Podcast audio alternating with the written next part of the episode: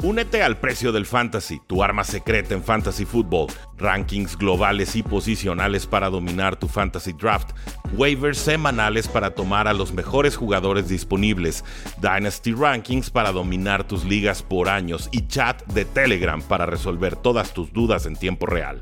Visita stam.store diagonal precio NFL o da clic al link en este episodio para suscribirte.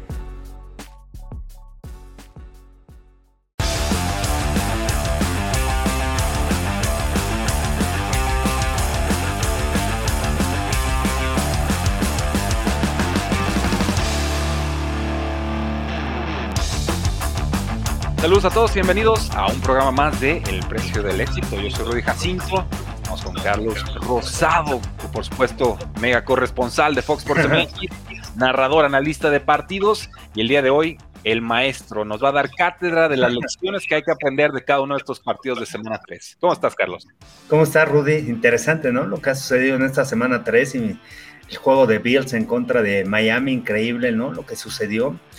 Olvídense de las estadísticas, hay que saber ganar y hay que saber anotar puntos en zona roja y eso es la lección que yo aprendo de ese partido. Pero bueno, ya estaremos analizando un poquito más a, fondo ya todos los encuentros. Un saludo a toda la gente que también que se conecta en Instagram, que nos preguntaba quién para MVP, ¿eh? Lamar Jackson o Justin Herbert. No, Lamar Jackson está impresionante, ¿eh?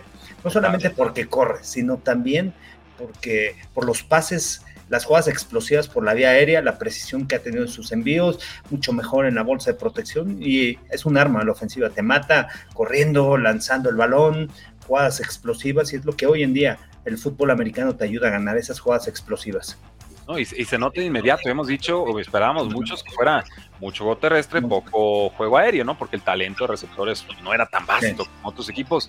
Lamar Jackson está elevando el nivel de todos. O sea, ¿quién era Devin Duvernay dentro de la temporada y ahora no deja de anotar? sí, no, no, no. Y decía, ¿no? Que no tenía receptores, que todo iba a ser con Mark Andrews, con el ala cerrada Isaiah Lackley, pero de repente, y con Rashad Payman, ¿no? Su primera selección, pero de repente Devin Duvernay levanta la mano y ha sido pieza fundamental y aprovechando su velocidad.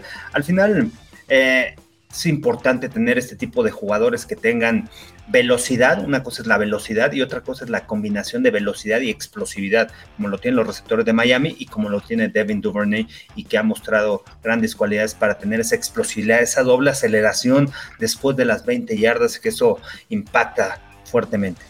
Bueno, pues vamos con uno de esos partidos, Carlos. Miami 21, Búfalo 19. Búfalo domina en todos los apartados estadísticos, menos en uno los puntos anotados, ¿no? Yo, yo vi muy fundido al equipo de Búfalo en el cuarto cuarto, los veíamos acalambrados, sufriendo en el piso, el calor fue un factor definitivamente, las bajas fueron un factor definitivamente, pero denle crédito a los Dolphins, o sea, realmente 3 y 0 con esa explosividad y, y aprendimos. Mira, Miami es un equipo que realmente está bien entrenado y Mike McDaniel ha hecho un gran trabajo, ¿no? Al cambiar la cultura, al adaptar el esquema ofensivo con las cualidades que tiene Tua Tango Bailoa, adaptando muchos de los conceptos de Cal Shanahan en esta ofensiva, adaptando también muchos conceptos que utilizaba en la Alabama Nick Saban con Tua Tango Bailoa, una defensiva sólida, agresiva, que permitió muchos puntos que preguntan aquí por qué, cuál fue la clave de que los Bills perdieran este partido. 497 yardas de los Bills. tuvieron 90 jugadas a la ofensiva de los Bills, los Dolphins solamente 39. Pero aspectos interesantes del juego. En zona roja no fueron tan contundentes como Miami. Miami 3 de 3, 100% en zona roja, sacaron puntos, anotación de 6 puntos, mientras que los Bills creo que fue el 50% dentro de la yarda 20. Esa jugada antes de culminar la primera mitad en donde Josh Allen tiene la oportunidad de azotar el balón y poder intentar un gol de campo, quién sabe qué quiso hacer y de repente lanza el balón, se acaba el tiempo, no sacan punto los Bills de Búfalo. Eh, el pase que se le cae interceptado a Matt Milano en un momento importante. Y entonces vas acumulando todos esos detallitos y ves a Miami, juega bien, sin cometer errores y un equipo que también es oportunista, robaron un balón dentro de la yarda 20 cuando los Bills querían salir y de repente vino la presión, la manera de disparar constantemente, las coberturas, cómo las mezclaban también el equipo de Miami. Voy a subir mañana varios videos de, la ofensiva de Miami, también de la defensiva, de cómo disfrazan sus coberturas, la manera de disparar. Y al final, bueno, bien entrenados, ganan el partido, oportunistas y sin cometer errores, ¿no? Que Bills sí cometió, falló también un gol de campo, dejó ir oportunidades y al final, bueno, tampoco concreta dentro de la yarda 20 cuando Josh Allen tenía la oportunidad de lanzar el balón ahí a su corredor, corren dos, corren dos o tres veces, creo que primera, segunda y tercera corren el balón y después quieren ir por aire, entonces no tan, tan, tan contundentes dentro de la yarda 20 y eso les evita la victoria. Ojo con este equipo de Búfalo, ¿eh? le cuesta ganar esos partidos que se definen por una sola anotación. Llevan récord de 0 y 7 en las últimas veces que tuvieron eh, marcador, obviamente en contra, por menos de un touchdown. O sea, les cuesta ese, ese ida y vuelta. Cuando se actualiza, dominan. Cuando está más apretado, les hace falta clutch. Sí, algo, algo ahí. Pero, pero Bills sigue siendo uno de los equipos contendientes, sin duda, ¿no? El equipo que tiene, y muchas lesiones también, ¿no? En el perímetro jugaron sin Jordan Poyer, sin eh, Mika Hyde, sin este Dane Jackson, se lastimó Benford. Entonces tuvieron varias pérdidas en el perímetro. No, es fácil jugar así más con la velocidad que tienen los receptores de, Miami, pero supieron, supieron generar yardas, pero les hace falta ser más contendientes dentro de la 20 y creo que van a mejorar en ese aspecto. Tienen jugadores para poder ser grandes, ¿no? Es un equipo que tiene eh, un roster lleno y hay profundidad de sobra. Y, se van a volver a enfrentar a estos equipos, así que tranquilos todos. Es el calor, que si no, no se preocupen, va a haber revancha y puede haber hasta dos duelos más. Así que tranquilos. ¿Qué cambio consideran en el equipo de Raiders para saber lo que queda de temporada? Lo hablamos un poquito más adelante, pero hay, mucho. Hay muchas cosas. Sí, esa defensa no para nadie. Eh, vamos con Baltimore 37, Patriotas 26. Carlos, adelantaste tus comentarios de Ravens y me parecen muy acertados. Eh, pero ¿qué vemos entonces con estos Patriotas respondones, pero se quedan cortos, ¿no? Más allá de Vante Parker, quizá Ramondre Stevenson, pues no hay mucho y ahora se lastima Mac Jones. Entonces, el show de Brian Hoyer. Han perdido dos juegos los Patriotas y el problema ha sido los intercambios de balón. Un equipo que está acostumbrado y que está bien entrenado por Belichick y uno de sus enfoques es no perder el balón Juego uno contra Miami perdieron tres balones, un pase interceptado y dos balones sueltos. Eh, en este juego perdieron las últimas tres series ofensivas de Nueva Inglaterra, perdieron el balón cinco de las últimas, eh, en, las últimas cinco series ofensivas, en cuatro de ellas perdieron el balón. No puede ser, no puedes ganar un juego así. Cuando quieres venir de atrás, quieres recuperarte, no le quieres dar la oportunidad a Baltimore, estás en tu casa, no puedes perder el balón. Entonces, no supieron cerrar al final el partido. Mac Jones lesionado. Este, se perderá algunas semanas, hoy interesante, ¿no? Lo que dijo la revista, estoy día por día, pero no, va a ser una lesión que vaya a perder algunos partidos y, este, y esta semana se enfrentan a Green Bay. Eh, de este partido lo que rescato es que sigue Lamar Jackson en un gran paso, sigue jugando y sigue valiendo más. Todavía no, no le extendió un contrato este año, no aceptó la oferta de Ravens y creo que conforme pasan los días y como está jugando Lamar Jackson, va a ser un quarterback que va a valer 50 millones de dólares por temporada, sin duda, ¿eh? y va, a firmar al final un contrato como el de Deshaun Watson, garantizado al 100% que es lo que busca. Merecidísima parte. Yo creo que hace bien Lamar Jackson en imponerse y decir lo de Deshaun Watson no va a ser la excepción. No lo quiso Russell Wilson, no se atrevió Kyler Murray. Bien por ellos. Yo valgo esto, quiero mi dinero garantizado. He tenido mejor carrera que Deshaun Watson, he sido MVP. Y si los Ravens no lo quieren reconocer, que lo reconozca otro equipo. Yo estoy completamente al lado del jugador y me da gusto. Quiero que no sea una excepción, quiero que sea un precedente. Contratos 100% garantizados para los jugadores en el deporte quizás más peligroso del mundo. Creo que el contraste entre el riesgo que enfrentan y lo que se les paga no garantizado es demasiado. Sí, es demasiado.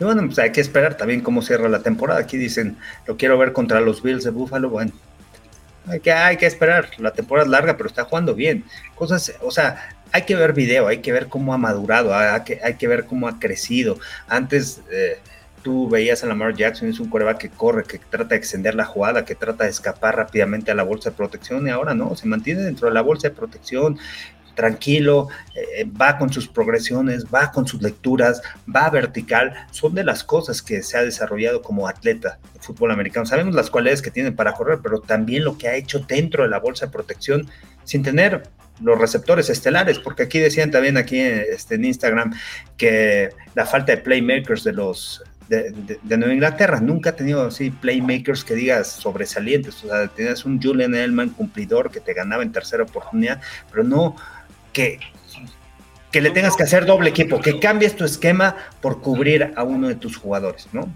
Aquí, sí, aquí. Pero nada más, no, no, no tiene mucho más. Claro, con Lamar Jackson es con Lamar Jackson es eso. Tú cambias todo tu esquema defensivo para poder contenerlo por las habilidades que tiene. Y ahora si puede ir vertical, ahora se te complica más como defensiva. Ok, vas a dejar uno contra uno.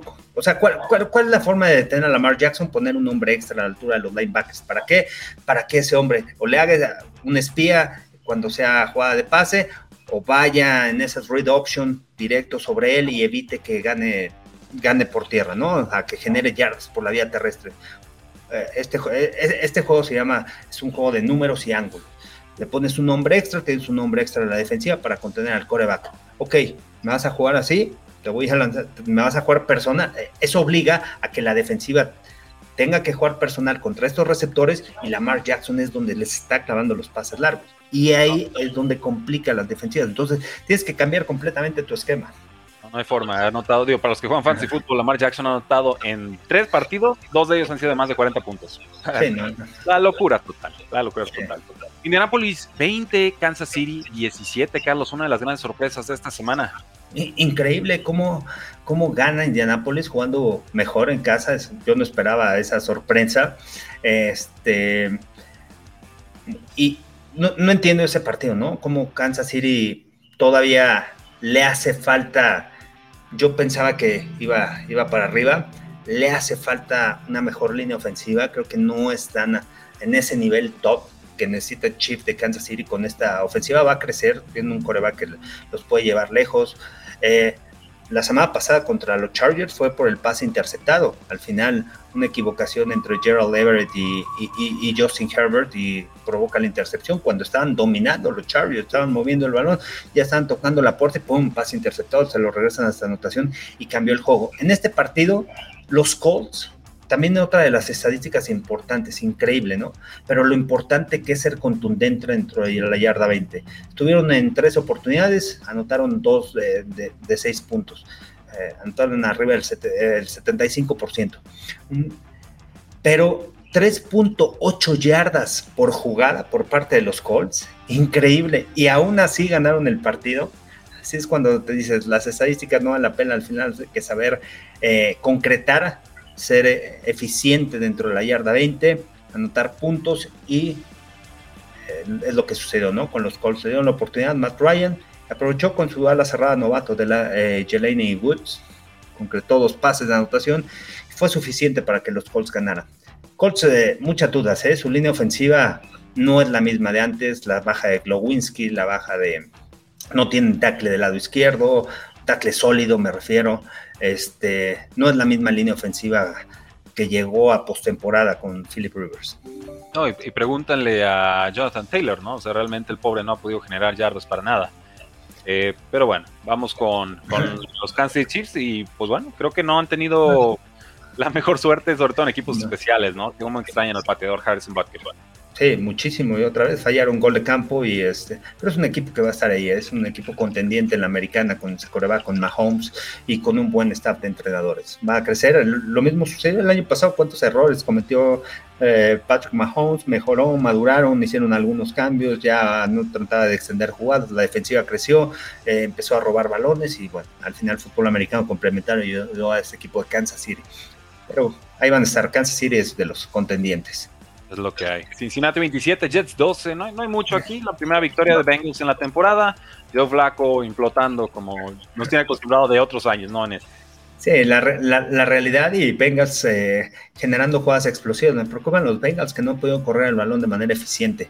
Apenas menos de tres yardas promedió Joe Mixon en este partido. Son de las cosas que tienen que mejorar. Le dieron otro, fuerte golpe en la cabeza a T. Higgins, pero Bengals va, va para arriba, ¿no? Tienen la experiencia, se les lastimó BJ Hill, va a estar fuera algunos partidos este, en la línea defensiva, eh, pero es un equipo que, va a ir para arriba. Va a, ser, va a estar interesante, ¿no? Este juego del jueves por la noche, este, ahí síganos por Fox. Eh, contra los Dolphins, ¿no? Vamos a ver de qué están hechos los Dolphins contra un equipo que el año pasado llegó a postemporada y que va subiendo, va, va creciendo conforme pase la temporada. Van a ser buenos retos personales, van a disparar a Joe Burrow, pero en cualquiera de esas, ¡pum!, conecta con sus receptores y aguas, ¿eh? el, chiste con Burrow es, pues no, simplemente no mandarle dos atrás, que es lo que está de moda ahorita en la NFL, el Tampa tú tradicional, y matar las jugadas grandes. Sí, y, bueno, Miami, Miami te dispara constantemente, es uno de los equipos que más dispara y disfrazan muy bien sus coberturas, las alineaciones también son interesantes, de repente, de repente ponen a Jalen Phillips y a Melvin Ingram del mismo lado, complica a la defensiva, bajan a los dos ponen a los dos safeties afuera de los tackles y disparan con ellos, hacen cruces en el centro del campo, o sea, te complican mucho con, sus defensivas. Va a ser un gran reto que este Bengals pues, otra vez ha tenido problemas con la línea ofensiva. La semana pasada nada más dos capturas sobre Burrow, pero llevan 15 capturas en tres partidos. Entonces, este, no, no es la mejor línea ofensiva con todos los cambios que hicieron. Son cuatro hombres nuevos los que están jugando juntos y tienen que empezar a agarrar ese, es importante, ¿no? En la línea ofensiva es un trabajo en equipo y es mucha comunicación entre la línea. Titans 24, Raiders 22. Derrick Henry absolutamente imparable. Y Las Vegas ahora con récord de cero victorias y tres derrotas. ¿Qué tiene que cambiar en Las Vegas? Su defensa, ¿no? ¿no? ha parado tampoco a nadie y Derek Carr ser más preciso en sus envíos, no juega los cuatro cuartos al mismo nivel y eso también es lo que ha afectado, ¿no? A los Raiders primer partido contra los Chargers, falló un pase a Darren Waller, lo deja atrás. O sea, no, hace, no ha sido preciso. Segunda mitad jugó mejor. En el siguiente partido contra Arizona, primera mitad jugó muy bien, la segunda mitad muy mal. Entonces, necesita ser eh, constante, jugar esos cuatro cuartos al mismo nivel, ser más precisos y que la defensiva también ayude con intercambios de balón, con robos, como una posición de campo a la ofensiva y generar también jugadas eh, grandes a la defensiva, momentos, momento del juego. Eso. Chicago 23, Houston 20. ¿Hay alguna lección aquí? ¿O más allá de que Khalil Herbert es Dios y David Montgomery tiene que quedarse en la banca a curarse? Y Damian Pierce es buena opción también en el Fantasy, está generando puntos. Houston, ah, a ver si Houston no le pega a los Chargers, ¿eh? ¿no? Este fin de semana Juan en, Houston. Todo puede pasar en la NFL. El año pasado le pegaron, le metieron 40 puntos. 40, 40 puntos el año pasado le metieron a los Chargers en, en Houston. Este, obviamente tienen mejor defensiva este año, pero tienen muchas lesiones también a la defensa y a la ofensiva, ¿no? Con Justin Herbert, quién sabe si esté recuperado al 100% para este partido. Eh, Davis Mills, ahí va con la ofensiva. No, no se puede aprender nada tanto de estos equipos, ¿no? No, son equipos contendientes, hay mucho que, que mejorar en ambas escuadras. Es adecuado Davis Mills si está ahí. No, no creo que realmente los Texans se van a tocar el corazón para reemplazarlo en el próximo draft con, un quarterback como Bryce Young o quien sea. No, no, para nada. Pasamos a Carolina 22, Santos 14. Gana Carolina. Increíble. No hizo nada Baker Mayfield. Pobrecito DJ Moore. Es que antes tenía yardas, no touchdowns, ahora yardas. Sí, no, no, no, no. Eh, terrible, ¿no? Lo que está pasando en esta ofensiva, lo que está sucediendo con Baker Mayfield, no hay presión en sus envíos, vuela sus receptores y ahí, bueno, lo rescatable yo creo que es la defensiva. No esperaba que ganara Carolina, pero la defensiva al final les ayudó. Al final este es un, un deporte en donde las tres unidades juegan un papel importante y para ganar partidos en la NFL tienes que ser... Eh, que, producir en las tres unidades, defensiva, defensiva y equipos especiales, así lo hizo, robó un balón la defensa, la defensa anotó y bueno, al final jugaron en casa y esos son momentos que levanta este, al equipo de Carolina, pero tampoco esperar tanto, ¿eh? aunque tienen buen roster, tienen buenos jugadores, pero el problema también no, no han tenido coreback Matt Rule, pobre Matt Rule. ¿Hasta dónde lo van a, esperar? ¿Con qué coreback? pobres los corebacks que han trabajado con Matt Rule, yo creo que realmente puedes poner a Baker Mayfield en otro contexto y podría funcionar. No mucho mejor, pero suficientemente mejor. Y con Saints, ojo, Michael Thomas lesionado, pero parece que sí puede jugar 100 semana. Jarvis Landis también salió tocado, no parece tan de gravedad. Alvin Camara jugó bastante pobre. Y Chris Olave, realmente ya va para número uno, ¿eh? Sí, Chris Olave para receptor uno porque también ha estirado el campo, pero pues tampoco tiene un coreback sólido. James Winston con muchas lesiones, el partido pasado jugó con lesiones, también. Este, es el equipo que más pérdida de balón ha tenido, no ha robado tanto. Tiene menos 6 en el diferencial de intercambios de balón y son aspectos, son estadísticas que impactan en el juego, ¿no? que, que ayudan a... Tienes números positivos, vas a ganar partidos, tus números negativos, lo más probable es que pierdas. Totalmente. Los eh, Minnesota Vikings 28, Lions 24, arriesgan al final los Lions, tratan ahí de una patada muy larga, 54 yardas, la fallan y le queda el campo corto para Vikings poder anotar y llevarse el partido. Pero ojo con estos, con estos Leones, ¿eh? son muy peligrosos y muy respondones. Sí, creo que mucho mejor, ¿no? La ofensiva. Me ha gustado lo que he visto de la ofensiva. Han podido correr el balón de manera eficiente y eso le quita presión también a Jared Goff. Se les lastimó a Amon Russell Brown. Vamos a ver cuánto tiempo puede estar fuera o si regresa para el próximo partido, que realmente ha tenido buenas actuaciones en los encuentros y ha sido un jugador que, que, desequilibra las defensivas. Se lastima de Andrew Swift, va a ser una baja muy importante. Este, por, la manera como estaba jugando y, y, al final los Lions siendo los Lions, ¿no? Como el año pasado, perdiendo partidos al final, ahora fueron underdogs y cubrieron la línea en underdogs, pero es lo importante. No, no, perdieron el partido el año pasado, también igual, ¿no? O sea, underdogs, underdogs y bueno. Ganar el partido es debatible, eso, eso lo que cubre la línea. Eh, cubre la línea y ya, nada más. Pero los Lions este, van a ir creciendo, van a ir creciendo a lo largo de la temporada y, tienen que, que, aprender a ganar, que es lo importante, ¿no? O sea, hay equipos que tienen bien buenas estadísticas, buenos juegos, pero al final no son clutch, no saben cerrar partidos y eso es lo que necesita Lions. Pasamos a los Eagles 24, Washington 8. Washington no hizo nada hasta el final del partido. Nueve capturas de Carson Wentz, 16 golpes. Bienvenido de vuelta. Sí, no, no, no, no, los Commanders no traen nada. Este, Carson Wentz siéndolo va para abajo. Pero Filadelfia sí, a mí sí me llama la atención lo que he visto de Filadelfia. A pesar de que han jugado contra Detroit, este, jugaron contra Minnesota que lo dominaron, pero los tres juegos los han dominado. Tiene una defensiva sólida que ha ido creciendo semana tras semana, a diferencia de cómo empezaron en la semana 1, que los Lions casi vienen de atrás y le sacan el partido, pero la defensiva ha crecido. Tienen presión por el centro del campo y por las esquinas, por fuera de los tackles. Una eso complica mucho a las ofensivas. Tiene una defensiva que te puede soportar, tiene un perímetro con dos corners, con experiencia. Darryl Lake que te puede jugar cobertura personal. Han cambiado esa cobertura de zona a jugar también más cobertura personal con los corners que tienen y una ofensiva que se ha adaptado a las cualidades de Jalen Hurts. Han estudiado muy bien lo que hacía en Oklahoma. Nick Sirianni lo ha traído para las Águilas de Filadelfia y lo han adaptado con Jalen Hurts. Jalen Hurts tuvo más de 300 yardas en este partido. No, no fue que Jalen Hurts corría el balón, sino Jalen Hurts lanzó el balón, lo mandó, lo lanzó de manera eficiente y genera jugadas explosivas con Devonta Smith, con AJ Brown, varios pases con gran precisión verticales que ayudaron mucho a, la ofensiva. Anotaron 24 puntos suficientes en la primera mitad y con eso se llevan el partido. Creo que Filadelfia para mí es un equipo que va a ir creciendo y además tiene uno de los calendarios más flojos que hay en la NFL. O sea, tiene un calendario débil y eso le puede ayudar mucho a llevarse el este y por ahí colarse como, no sé, segundo o tercer equipo de la Nacional. Está muy, primero. Modo, está muy a modo la conferencia, ¿por qué no? Realmente el roster es muy, es muy, completo y Jalen Hurts está mejorando como pasador. Esta eh, radical teoría de que si le pones buenos receptores son corebacks, el coreback mejora, ¿no? Qué idea tan innovadora. Sí, no, no, no. No, bueno, pero conoce a Devonta Smith, AJ Brown, ataca el centro del campo, pero lo que más me ha sorprendido es la manera como ha mejorado en su presión de, envío, ¿no?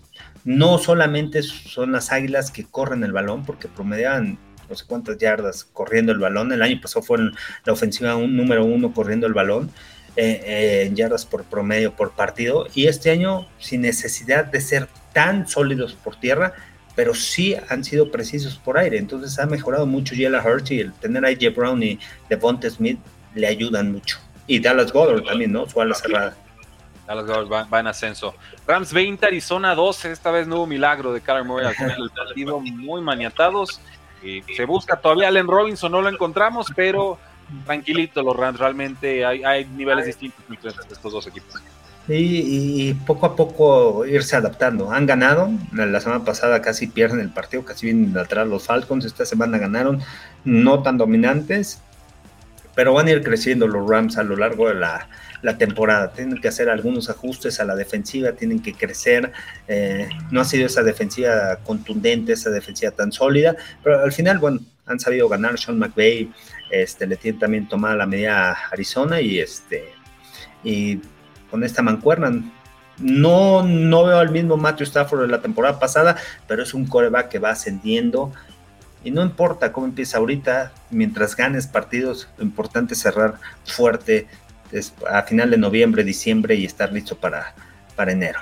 Y tampoco es la misma línea ofensiva, creo que esos están También. muchísimo. Green Bay 14, Tampa Bay 12, casi empata Tampa Bay al final, realmente muy frustrado Tom Brady con lesiones de línea ofensiva, todo el grupo de receptores, Russell Gage eh, corría y se agarraba el, el, cuadrito porque realmente el pobre no podía ni correr, no generaba separación. Y muchos Leonard Fournette chocando y chocando y chocando, no había nada. Y, casi. Mira, estos dos equipos son contendientes, ¿eh? Para mí van a estar ahí, van a llegar lejos esta temporada. Green Bay ha ido creciendo, la defensiva ha mejorado mucho. Aaron Rodgers empieza a conectar con Romeo Dobbs. Este, realmente le ha tenido una. Ha, ganado la confianza, ¿no? También que es importante el regreso de Al Lazar también ayuda mucho a la ofensiva. Y, ese, y la manera de utilizar a AJ Dillon y Aaron Jones eh, al mismo tiempo en el terreno de juego con ese personal 21, con dos corredores, pero a veces los utilizan los dos atrás, a veces uno como receptor, otro como corredor. Randall Cobb lo coloca también como, como corredor. Entonces, ah, con formaciones han desbalanceado a las defensivas y, y, Rogers poco a poco le empieza a tener confianza a sus otros receptores. Eh, y por otro lado, eh, Tampa Bay soportando, aguantando con la defensiva, solamente fueron las dos primeras series ofensivas touchdown y después eh, los, limitaron a cero puntos. Una defensiva que está cargando el equipo y una ofensiva que tiene muchos problemas en línea ofensiva. No hay confianza de Tom Brady para plantarse en la bolsa de protección, lanzar eh, quieto. ¿Por qué? Porque no confía en su tackle izquierdo presión de ese lado, sus receptores no logran separarse. Algo importante en la NFL como coreback, y lo está sufriendo Rogers y, y ahorita Tom Brady, es que Tú tienes que conocer a tus receptores, cómo corren sus trayectorias, a qué distancia, el timing.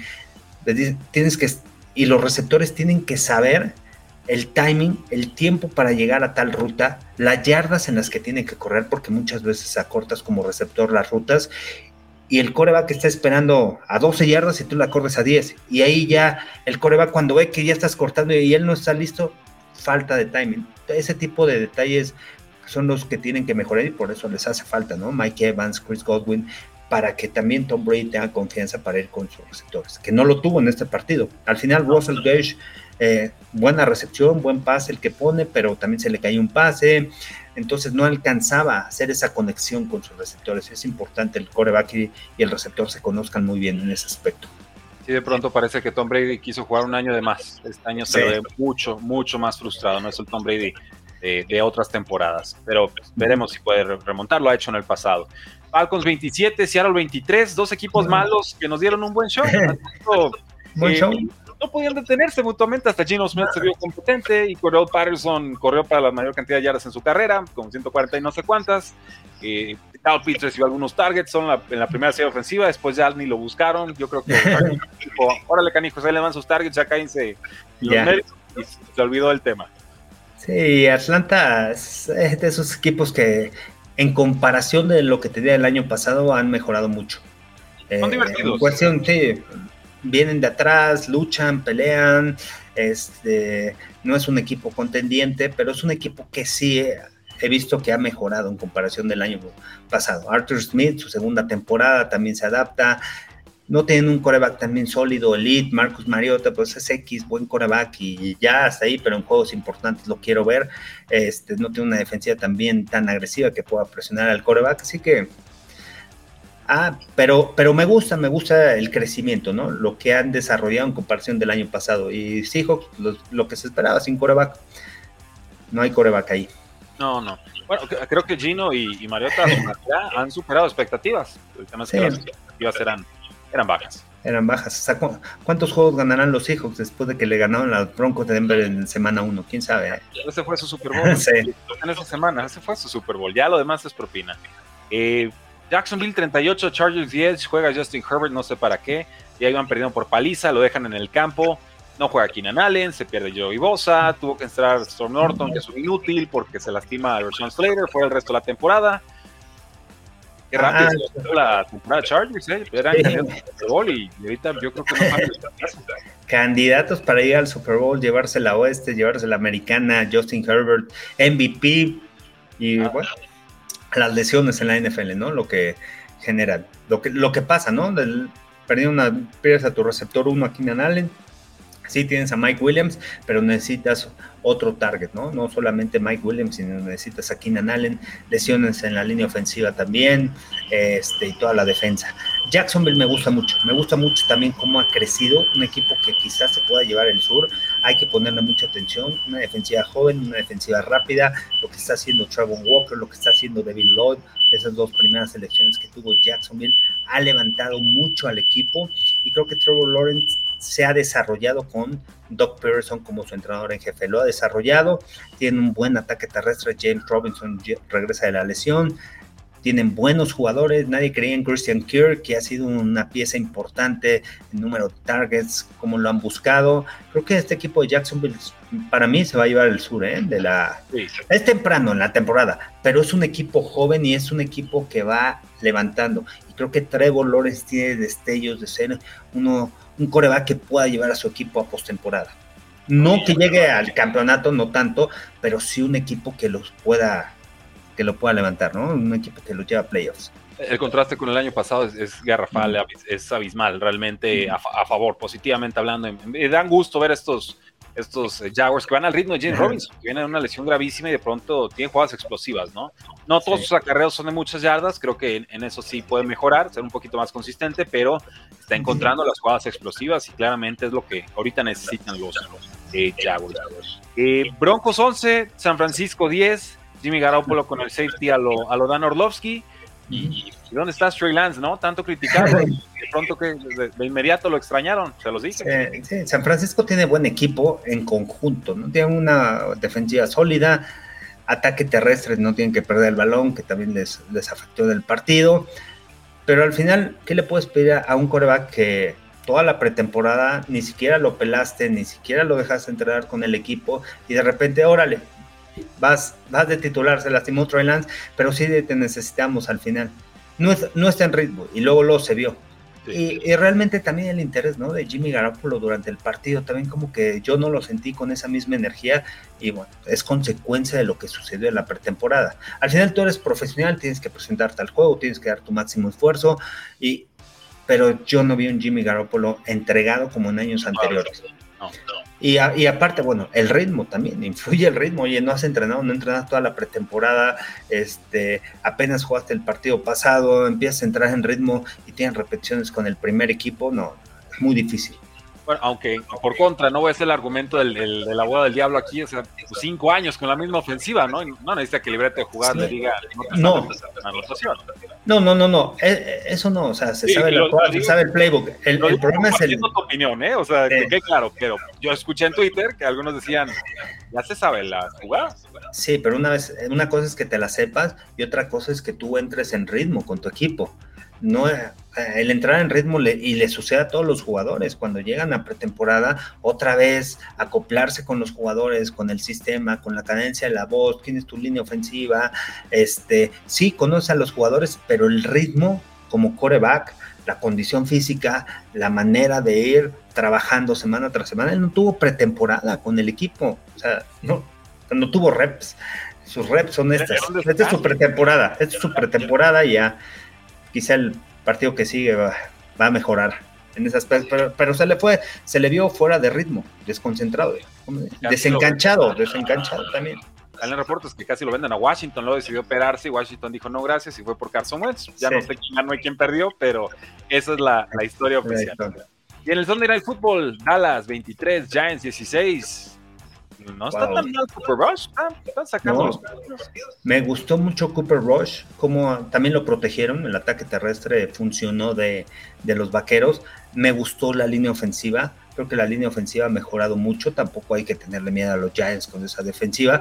Pero la línea ofensiva me gustó mucho la manera de abrir huecos, de generar esos espacios para Zeke Elliott, para Tony Pollard. Tony Pollard, qué explosivo es. Le abres un pequeño espacio, ¡pum! Ataca muy rápido el hueco. Me gustó lo que hicieron con Jason Peters colocándolo al principio de guardia. Después ya lo sacaron, pero empezó a, a empezaron a controlar la línea de golpeo protección con Cooper Rush, estaba tranquilo en la bolsa, y un equipo que da de Dallas que va a ser soportado por la defensa. Su defensa es sólida, su defensa es buena, su defensa es agresiva, roba balones, presiona al coreback. Micah Parsons marca la diferencia, es otro de los jugadores que cambia la manera de bloquear, de los bloqueos de la ofensiva, las protecciones de pase, lo utilizas en diferentes lugares, en diferentes alineaciones y Micah Parsons es, es, creo que la diferencia aquí en los Vaqueros de Dallas. Es un jugador que realmente desbalancea las ofensivas y tienes que crear un plan de juego para poder contenerlo. Con un hombre es imposible.